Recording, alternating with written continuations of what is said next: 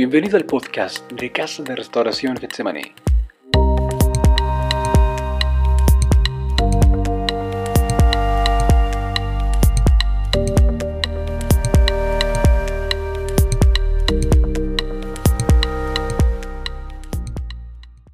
Vamos a leer Mateo eh, 21.3.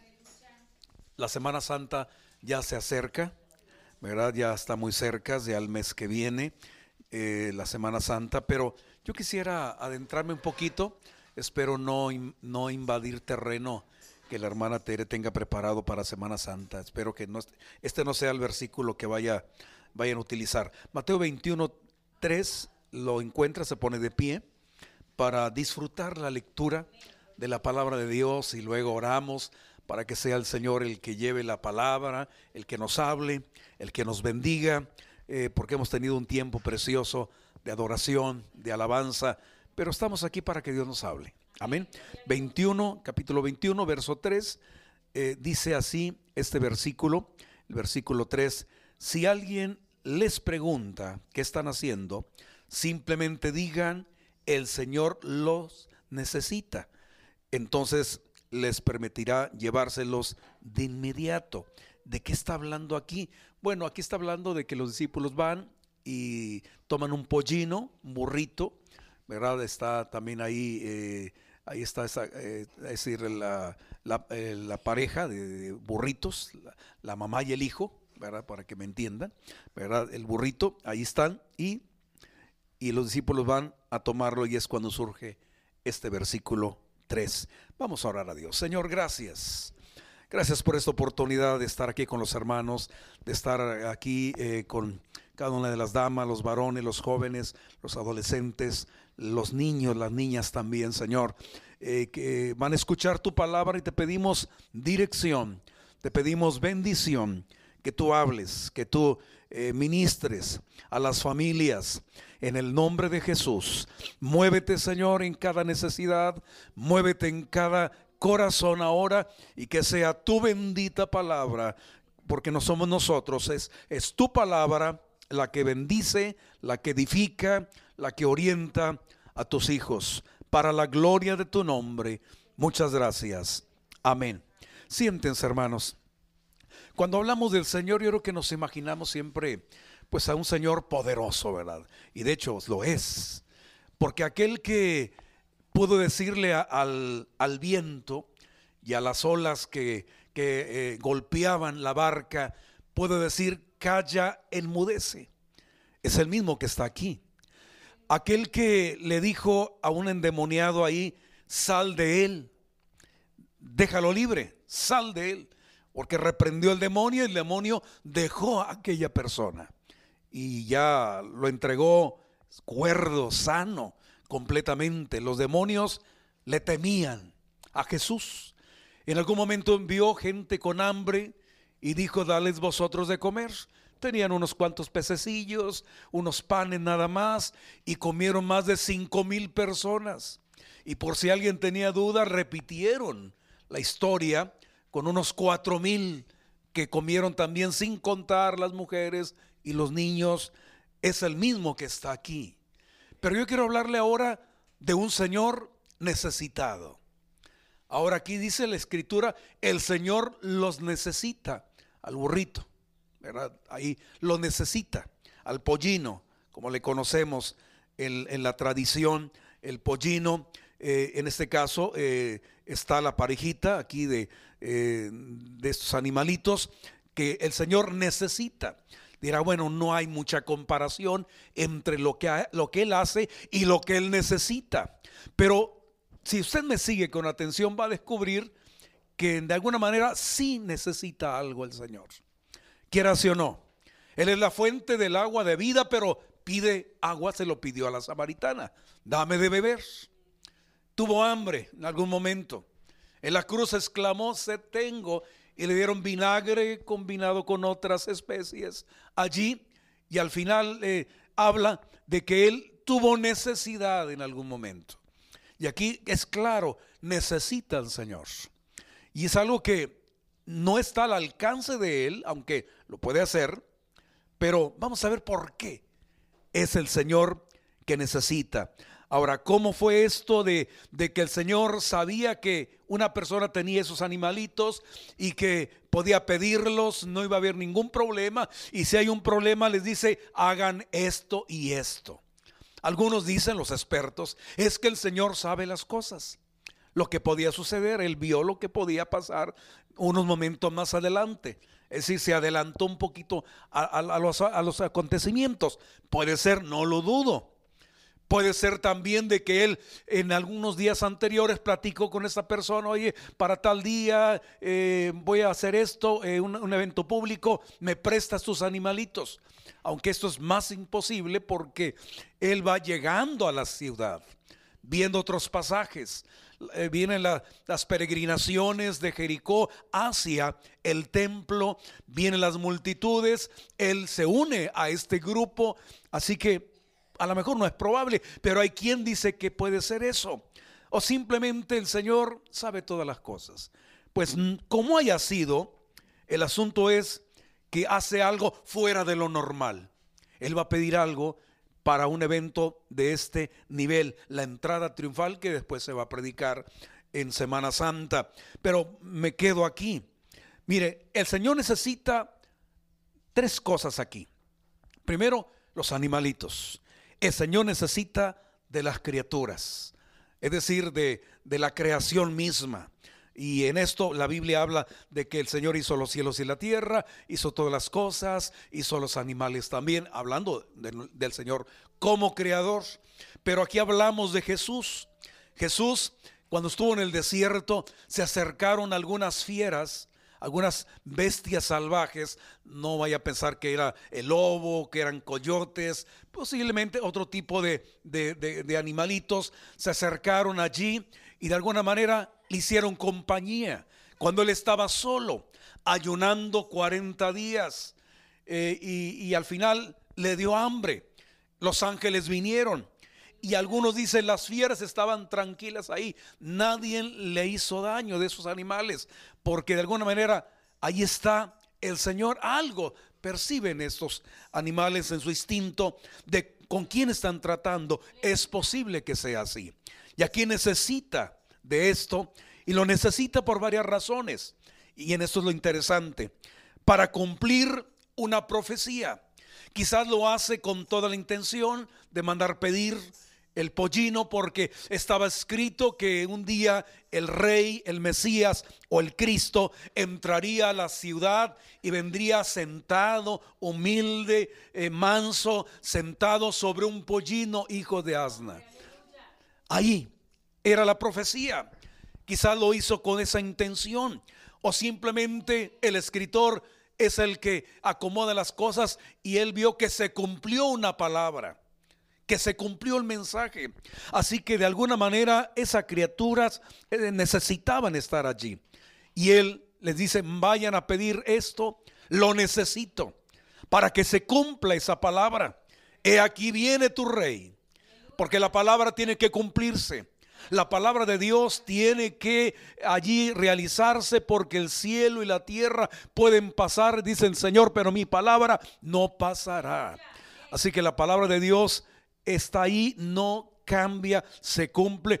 Y si hay una verdadera promesa, se va a cumplir. Pero cuando es la palabra del Señor, así que Él quiere cumplir la palabra, Él vino a honrar la palabra, Él dijo, yo no vengo a quebrantar la ley, no vengo a abrogarla, vengo a cumplirla. Y también la palabra profética vino a cumplir la palabra y ellos se gozaron. Los que leían mucho la Biblia, los que sabían de esto, lo ven sentado más adelante y eso se cumple la palabra. Para un triunfo solemne también porque no, no va a entrar, no, no, no pidió un elefante, no pidió un camello, no pidió un caballo. Está pidiendo simplemente un animalito que nadie había montado, es decir, nadie lo había utilizado para carga en aquel tiempo, eh, para cualquier tipo de trabajo, eh, para estirar algo. Era un pollino, era un burrito muy joven, diríamos así, pero él quería darle solemnidad allí al momento, no arrogancia porque si hubiera elección se escogería un caballo y de preferencia un caballo blanco. Más adelante él va a venir en un caballo blanco, pero ahora es el burrito el importante. Ahora es el que debe estar ahí para entrar con sencillez, porque de alguna manera si algo es sinónimo de paciencia, de, tranquilidad, eh, son esos animalitos. Así son ellos. Y así el Señor va a entrar, va a entrar no con eh, la vanagloria de los hombres, no va a entrar pidiendo el aplauso, sino todo lo contrario, viene tu rey humilde, viene sencillo, no hay aquí la entrada de un general romano, de algún, de algún eh, militar de otro país, con todos, todos los triunfos encima. No, no, no. Aquí es algo diferente. El reino de los cielos es tranquilidad. El reino de los cielos a veces viene de una forma tan calmada. A veces queremos ruido, queremos viento, queremos truenos, queremos que, que, que crujan las vigas de las casas. En algún momento cuando hay un serio espectáculo, pero el Señor en el momento, en lo más apacible, en lo más tranquilo, donde no hay un viento que mueva una hoja, ahí está la gloria, el poder de Dios para bendecir una vida. Y la gente dice, es que no pasa nada, es que no veo que Dios haga algo en mi familia, pero Dios está haciendo algo. No necesita que, que, el viento le esté golpeando a usted constantemente para entender esto, sino Dios se mueve así en lo apacible y nos recuerda al profeta Elías en el viento apacible, porque no estaba en el, en el, en el terremoto, no estaba en otras circunstancias. Dios en, la, en esa solemnidad del momento, en esa tranquilidad, en esa paz del momento, en esa quietud del momento, ahí muestra su gloria, su poder. Así que usted, usted que dirá, ¿qué puede pasar en esta misión? ¿Qué no puede pasar más bien? Eh, porque a veces pensamos que son los grandes eventos, a veces son las grandes convenciones. Una vez llevé jóvenes de Coahuila a, eh, Matamoros y, la convención estaba bonita, había mucho ambiente, pero los jóvenes ya iban, como decimos acá nosotros, iban prendidos desde el templo, desde cultos antes, en, los servicios de jóvenes, ya iban prendidos, iban emocionados iban tocados por Dios. Y en la convención, todo tranquilo aparentemente, pero una noche en el hotel estaba platicando con un directivo y me dice, pastor, los jóvenes están en un pasillo del hotel, están orando, hablando en lenguas, están allí, eh, pues la gente se molesta porque están ellos en un pasillo. Y fui con ellos. Y sí, estaban orando abrazados unos a otros, estaban llorando eh, con mucha bendición. Y ya los pasé a un cuarto, ahí los encerramos, ahí los dejamos un momento, le digo, no hagan tanto ruido, alaben a Dios tranquilamente. Se durmieron a las 5 o 6 de la mañana, yo creo, desde la una que yo los dejé allí, oraron toda la noche, estuvieron ahí y, y alguien me hizo la pregunta, ah, y después nos fuimos a la playa al día siguiente, cuando termina la convención, todo mundo se fue a bañar a la playa, todo mundo estaba disfrutando del día allí bronceándose y los jóvenes que iban conmigo se tomaron de las manos dentro de ahí de la orilla del mar y ahí oraron otra vez, allí por dos, tres horas, allí adorando al Señor. Algunos brincaban ahí entre el agua y el pastor de los nervios, no se me vaya a ahogar uno ahí. Y yo estaba viendo ahí tres horas eh, contemplándolos. Así que me hicieron la pregunta, ¿por qué no en la convención? ¿Por qué acá nosotros si nos emocionamos tanto? Y les dije, es que no es, ahora ustedes no vinieron a recibir, vinieron a compartir. Debieron haber en la, en la convención, haber hecho algo. Pero hermanos, no son los grandes eventos, no es el mucho ruido, sino el, triunfo solemne, porque Dios se mueve poderosamente en el ruido, en, el silencio, Él actúa. Y cuando no pasa nada es cuando hay grandes cosas. En el silencio de Dios se dice mucho, en el silencio de Dios se ve tanto, en el silencio de Dios se recibe tanto también, como en lo demás. Así lo hace. Era necesario aquí para expresar su carácter también. Así que el pollino es tranquilo. El que lo monta también es manso y humilde. Y en algún momento dijo, aprendan de mí que soy así. Aprendan. No quería algo que reflejara eh, fuerza o rebeldía, inquietud. Un caballo salvaje pudo haberse utilizado y calmarlo en ese momento y eso sería más espectacular. No, no, no. Ahí se refleja el carácter. Él necesitaba algo de esto. ¿Por qué controló a este animalito que nadie lo había, lo había eh, ah, usado? Nadie se había subido sobre sus lomos. Porque algunos dicen, es que el animal, su instinto le decía que él es el dueño de las cosas.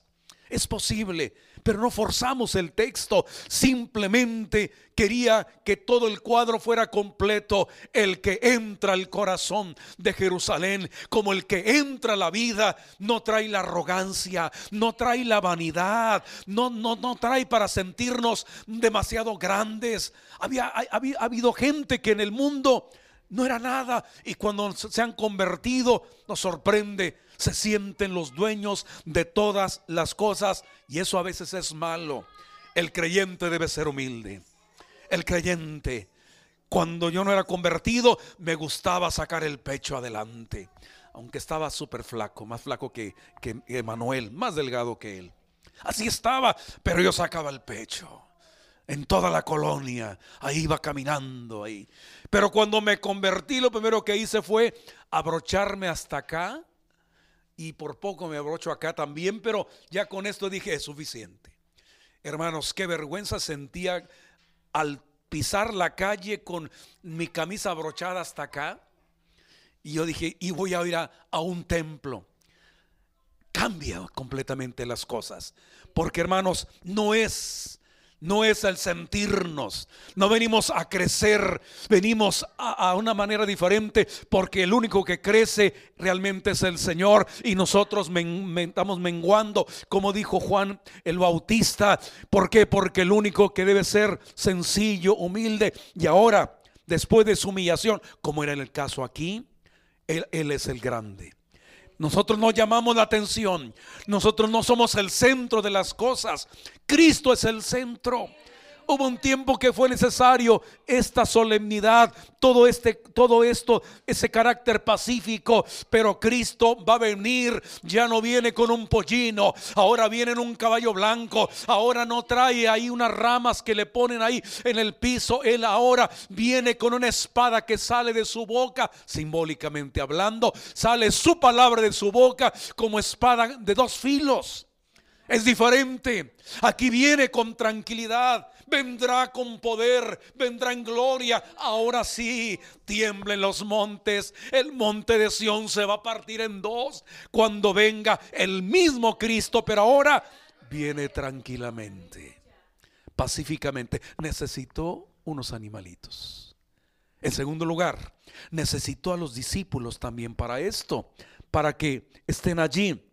Los había llamado para estar con Él. Los, em, los llamó para que salieran a predicar su palabra.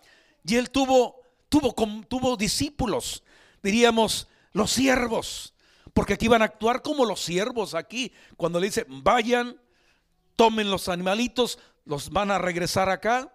Si hay preguntas, van a responder. Es lo que le está diciendo. Van a actuar como los siervos, que son en algún momento, pero ellos más que siervos, llegaron a ser sus amigos. Y Juan dice que él los amó hasta el fin.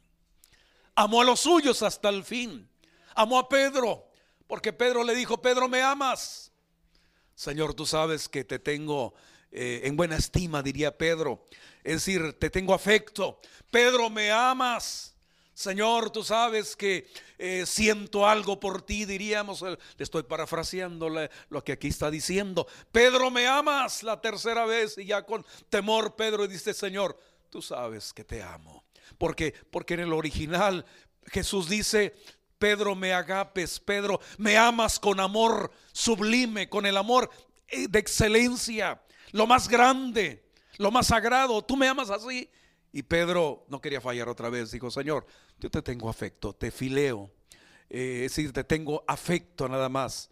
Y así estuvo Pedro hasta que en un momento responde, te amo con amor de Dios, con amor sublime. Hermanos, Él no se conforma con simplemente la simpatía. Él no se conforma con un sentimiento pasajero, amar a Dios una temporada mientras Él nos va a sanar. No, Él te pide todo o nada. Todo o nada somos o no somos. Así es el Señor. Así que a ellos los llamó. Eh, Mateo dejó ahí el banco de los tributos públicos. Pedro dejó las barcas. Los hijos del trueno allí, eh, Juan y Jacob, Jacobo, dejaron ahí las barcas, dejaron el negocio de familiar, porque Él los llamó. Él los llamó. Y la iglesia, la palabra iglesia significa llamada de. Es lo que quiere decir la palabra iglesia. Fuimos llamados del mundo. Fuimos llamados a qué? A servirle. Y la iglesia es ahora la que camina con Jesús. No está Pedro, no está Pablo, no está Juan, no está Jacobo, no está Andrés. Está usted, estoy yo. Hoy estamos con Jesús. Hoy caminamos con Jesús. Hoy debemos entregarnos. ¿Qué hemos dejado? Muchos han dejado tantas cosas. Hay que dejarlas, hermanos. ¿Para qué? Porque los pide todo o nada. Pero a veces somos amigos, sí pero a veces hay que ser siervos.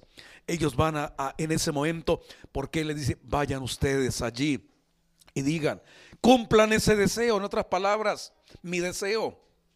Ellos obtuvieron lo que el maestro estaba pidiendo en ese momento. Dijo su necesidad y en ese momento respondieron los mensajeros que habían sido escogidos para esa misión. Ellos fueron allá. Era el deseo del Señor. Y eso es bueno. Aquí lo escucharon directamente, una orden. Pero me acuerdo de unos de unos hombres que oyeron un deseo que alguien estaba ah, eh, pensando en voz alta, como lo hacemos muchos de nosotros. Alguien dijo, oh, ¿quién me diera de beber del agua del pozo que está en medio de Belén?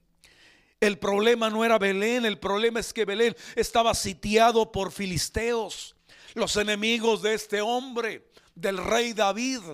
Y él en un momento de melancolía porque se extraña el terruño, como decimos. Se extraña la tierra donde nacimos. Los que hemos estado lejos. Viví en Aguascalientes varios años y suspirando para Náhuac. Y, ahora eh, pasa el tiempo y ahora se piensa diferente. Pero estar lejos se añoran las cosas. David dijo, ¿quién me diera de beber? Pensó que estaba solo, alguien por ahí escuchó. Eso es interesante. No hay que esperar que se nos pidan las cosas. No hay que esperar eso. Es que a mí nadie me dijo nada. Es que no me pidieron nada. Es que a mí no me ordenaron nada. No hay que esperar que se nos digan las cosas. Algunos por ahí oyeron a la distancia y pudieron codearse uno al otro. Oye, mira lo que dice el, nuestro rey, nuestro Señor. Mira lo que dice. Anhela agua de Belén. Pero hay enemigos ahí y ese qué problema es. No somos guerreros. No tenemos espada. Vamos a Belén. Es el deseo de nuestro rey. Y fueron a Belén, entraron a Belén y lo bueno es que no se dieron cuenta a nadie. No fueron descubiertos. La gracia de Dios de alguna manera estaba allí. Llegaron allá, tomaron el agua, se la trajeron a David, le dijeron, aquí está, Señor. Aquí está tu deseo. Tú quieres agua, te la damos. David vio la entrega, el sacrificio. Él no lo pidió. Él no lo ordenó, lo pudo haber hecho. estos hombres arriesgaron su vida por él. Era el deseo. Aquí es, hay, hay una orden de por medio. Allá no había esa orden. Pero ellos sabían que si él desea algo, son las órdenes de nosotros. Hermanos, si el Señor desea algo, si Él tiene hambre, hay que darle de comer. Si Él tiene sed, hay que darle de beber. Si Él está preso, hay que visitarlo. Y si Él está allí en alguna otra necesidad, hay que involucrarnos. No espere que se le ordenen las cosas. El problema de las iglesias en 38 años, ya casi 39 años de, de ministerio, mucha gente me ha reclamado, de hecho, es que usted, pastor, nunca me lo ha dicho. Nunca me lo ha pedido. Y a veces les recuerdo esa historia. ¿Y para qué quieres esperar que se te pidan las cosas? Si sabes que se necesitan, hazlo. Hazlo. Qué bueno. A veces puede ser por una orden. A veces es simplemente el deseo. La obra necesita algo. El Señor tiene necesidad de algo. Hay que hacerlo nosotros. Hay que responder.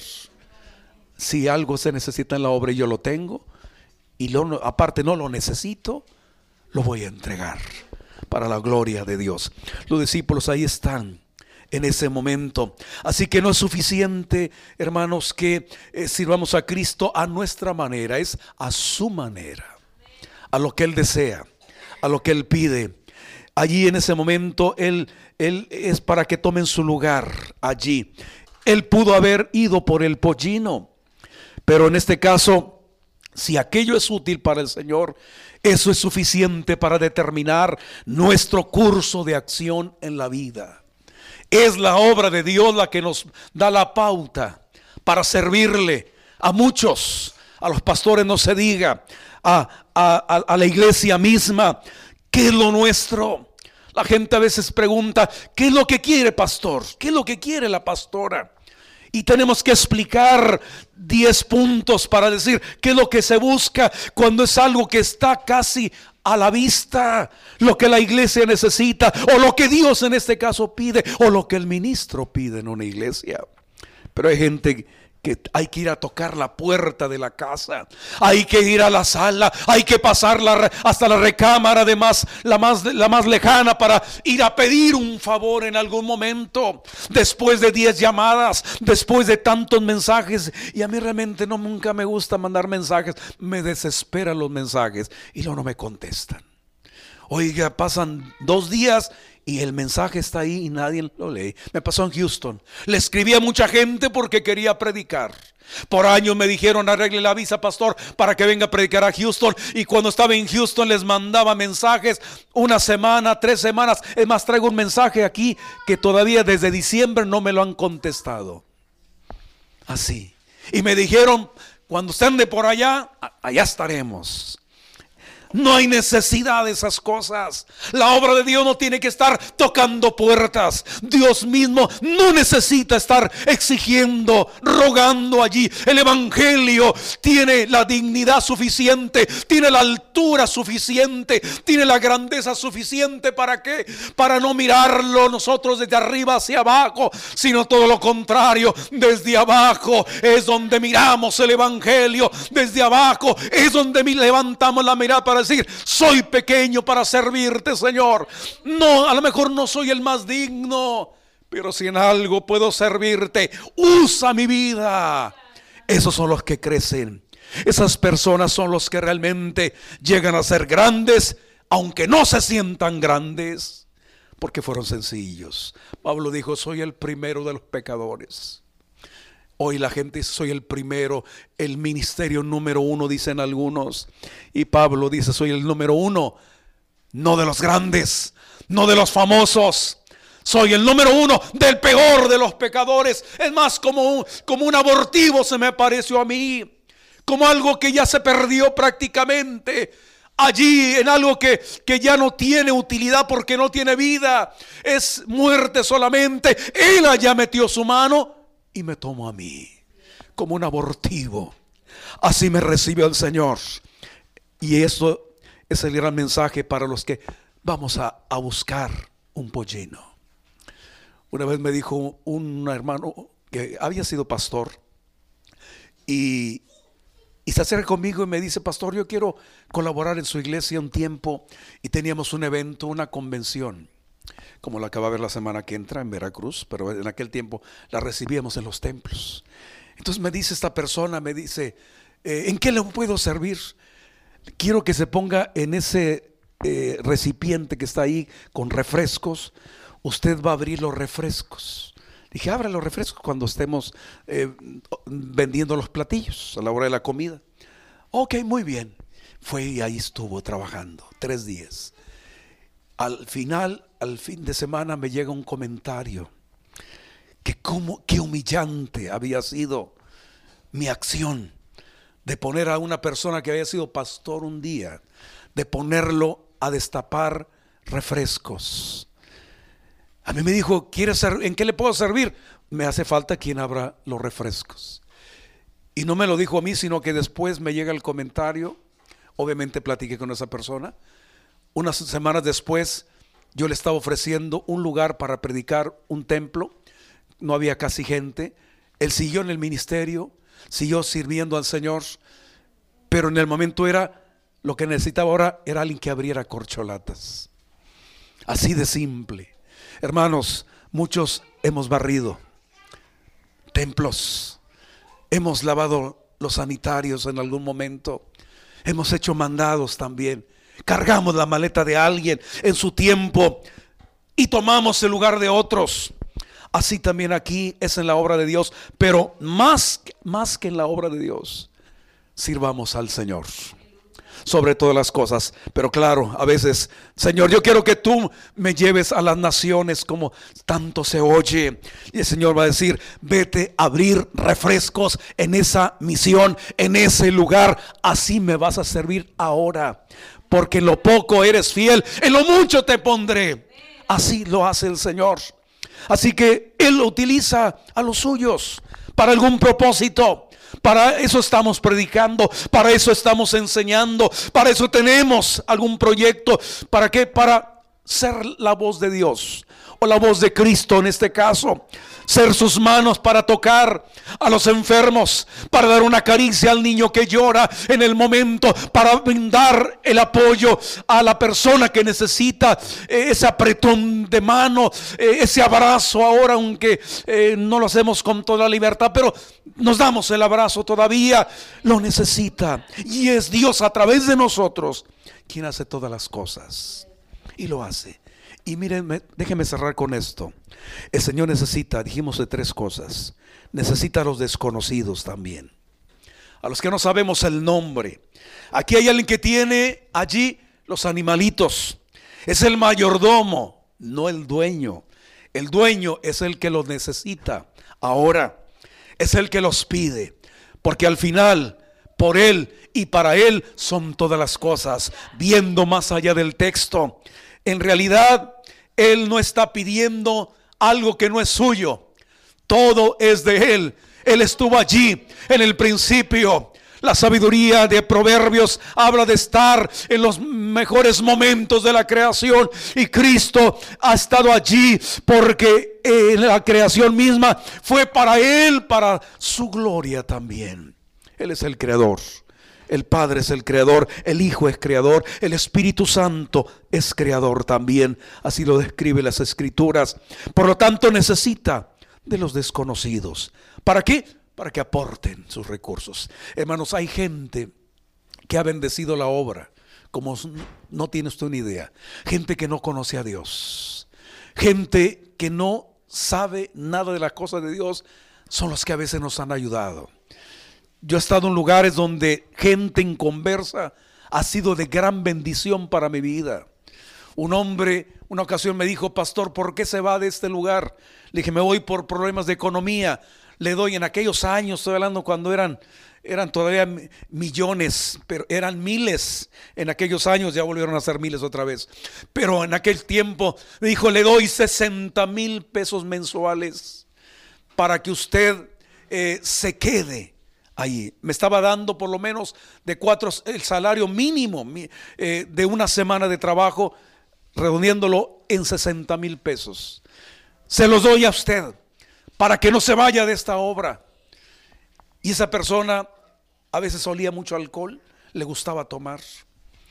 Era esposo de una hermana, no iba al templo. Se preocupó por la obra. Y a veces Dios puede levantar un desconocido alguien que no sabemos quién es, pero aporta. Una vez fuimos a, Chihuahua y unos compañeros hablaron con un hombre, le dijeron, ¿cuánto quiere por ese terreno? Mire, pues mire, ese terreno son 900 metros cuadrados y está a orilla de la carretera, eh, vale tanto, vale 200 mil, 300 mil pesos. Y le dice el pastor, pues mire, nosotros lo queremos, lo que le podemos dar son 100 mil pesos nada más. De abono, no, por todo el terreno. Dijo, oiga, el terreno vale mucho, son 900 metros cuadrados. Muy bien. Dijo, ¿y, luego los trae ahí los 100 mil pesos? Dijo, no, ese es el otro problema, que se lo vamos a pagar en abonos. Dijo, oiga, qué descaro. O sea, ¿qué, qué, qué, qué ocurrencia la de ustedes? Dijo aquel hombre, inconverso. Y se les queda viendo. Y luego les dice, no sé, denme lo que traigan ahorita y denme los 100 mil pesos al final y quédense con el terreno. Hoy hay un templo ahí tan grande. A los meses me habló una persona, me dice, queremos hacerles el templo nosotros en ese lugar de Camargo, Chihuahua. Ustedes van a poner lo demás, a toda la obra negra, la vamos a hacer nosotros. El terreno se consiguió con... ¿Cuánto valdrá el terreno ahorita en la actualidad? Un inconverso primero. Un inconverso. Y hay creyentes que de veras nos cuesta. Nos cuesta hacer algo. Él necesita a los desconocidos. No toma un desconocido como Simón de Sirene. ¿Qué contacto había tenido Simón con Jesús o Jesús con Simón? No había contacto. Iba pasando Simón allí para esto de la cruz, para ayudarle. Lo forzaron, es cierto, pero era el desconocido. Así también necesita para la respuesta en el momento. Porque no va a cuestionar esta persona desconocida. Si es que pregunta algo, respóndale. A lo mejor no preguntó nada. Cuando se lo ve que los discípulos toman y se llevan allí, él simplemente se queda viendo. Ahí van sus intereses, ahí va su dinero, ahí va su capital. Irá a regresar. Pero la intención era regresárselos a ellos. Porque al Señor le damos si usted le da al pobre, al Señor le presta. Y Dios no se va a quedar con nada, se lo va a regresar a usted. Así lo hace. Para cumplir su destino también. Porque aquí se cumple algo. Y mire, siga esto. Jesús nunca tuvo nada salvo la túnica. Porque no tenía de dónde recostar su cabeza. Aquel que fue rico, dice la Biblia, él siendo rico se hizo pobre para que con su pobreza fuésemos nosotros enriquecidos. Es decir, Él se despojó de todo. Dejó su gloria, dejó tantas cosas. O al menos no, no la disfrutó totalmente en la tierra. Porque Juan dice, vimos su gloria. Algo había ahí. Pero no tomó aquello como que aferrarse en palabras de Pablo en Filipenses. Él fue sencillo en ese ropaje humano, pero no tuvo nada. Mire, tomó un pesebre prestado. O al menos el, eh, José y María tomaron un pesebre prestado. No había lugar para ellos, estaba todo ocupado en el mesón, todo estaba lleno, todo estaba reservado. Él tuvo un pesebre prestado, una barca prestada para eh, predicar allí como púlpito ante la multitud para que no, no lo tomaran, no se lo llevaran, eh, porque era tanta la euforia en el momento, pero era la barca prestada. De ahí predicaba Jesús. Tuvo un pollino prestado como el que tenemos ahora. Es más, una cruz que tampoco era de él, porque era, era para Barrabás. Era para el jefe de aquella pandilla de ladrones. Él toma o queda en la cruz prestada hasta ese momento. Así que el pollino entra en la secuencia, pero termina con una tumba que tampoco era para él el dueño de todas las cosas, el que ama nuestra alma, no tuvo nada. Hoy lo tenemos todo. Hoy tenemos tantas cosas. A veces tenemos una casa, podemos tener un coche, podemos tener la, camisa del domingo por lo menos. Podemos tener todo esto, pero Él no tuvo nada de esto. Pero la gloria de Dios que Él quiere recuperar se le fue de vuelta, como al principio. Todo lo tomó prestado ahí está. Y todavía le, nos molestamos y no queremos que use nuestra vida. Le cuestionamos el tiempo. Porque en la pandemia la gente se cerró en las casas. Yo conocí hermanos que al, al menos supe que en casi dos años no pisaron un solo templo en dos años. No podemos. Es lo mío. Él no tuvo a veces dónde estar ahí cuando es el dueño de todas las cosas. Así que a veces los desconocidos son los que Dios va a levantar. Va a traer un desconocido. Imagínense, no había predicadores en el tiempo de Saulo de Tarso. No estaba ese Ananías. aparte de Pedro que andaba por acá y Juan. Y estaba un desconocido para el mundo, para la iglesia naciente. Y era un fariseo de fariseos. Era un candidato al rabinismo que iba a ser ya en, el siglo siguiente eh, lo, lo más grande para los judíos, el rabinismo. Aquí empezaba con los fariseos. Él fue discípulo de uno de los grandes rabinos del tiempo, de Gamaliel. Él aprendió a los pies del gran maestro. Era el desconocido. Y un día alguien lo escoge y le dice, instrumento, se dice de él, escogido es este para llevar mi nombre. ¿Por qué no fue Pedro? ¿Por qué no fue Juan el que pudo estar ante los reyes, ante los magistrados de aquel mundo del primer siglo? ¿Por qué tuvo que ser Saulo de Tarso? Por lo que usted quiera, pero hay un Dios soberano que en algún momento no tuvo nada en la tierra hablando de Jesús, pero ahora puede arrebatar, hoy puede exigir y la iglesia tiene que dar. Tiene que dar. Y no vengo a pedir, claro, en este caso, porque el que pide es Él, no yo. Amén. Él es el que pide. Necesita para cumplir todas estas cosas. Y el pollino con toda seguridad, los discípulos así como se lo llevaron, lo debe regresado. No lo dice la Biblia, pero es muy probable que seguro fue así, porque Él honra su palabra. Amén. Hermanos, el Señor está necesitado hoy. Ahora ya no, ya no es el pollino, ya no son los discípulos, ya no es el desconocido aquel o los desconocidos. Ahora es usted y soy yo, quienes estamos aquí para oír la voz de Dios que nos diga, Señor, ¿en qué me necesitas? ¿En qué te puedo ser útil? Aparte de estar aquí, aparte de estar en esta obra, ¿qué falta? Dígaselo al Señor ahora, antes de que Él pida algo. Los deseos de Dios, yo creo que ya los captó, o de, de este Señor, o de nuestro gran Señor Jesús, en este momento. Póngase de pie. Ahí en su lugar, ahí en su lugar, cierre sus ojos. Dígale al Señor, en que te puedo ser útil, Señor. No tienes por qué, por qué buscar un desconocido, una desconocida para tus planes. No tienes que buscar, Señor, un músico desconocido, porque hay músicos en la iglesia. No tienes por qué buscar, Señor, predicadores lejanos, cuando hay gente que está aquí. Tú puedes levantar, Señor, de este lugar gente que te sirva. Usa mi vida. Me cuesta hablar, dirá usted. Me cuesta hacer algunas cosas, pero si tú me lo pides, yo lo hago, Señor. Que seas tú.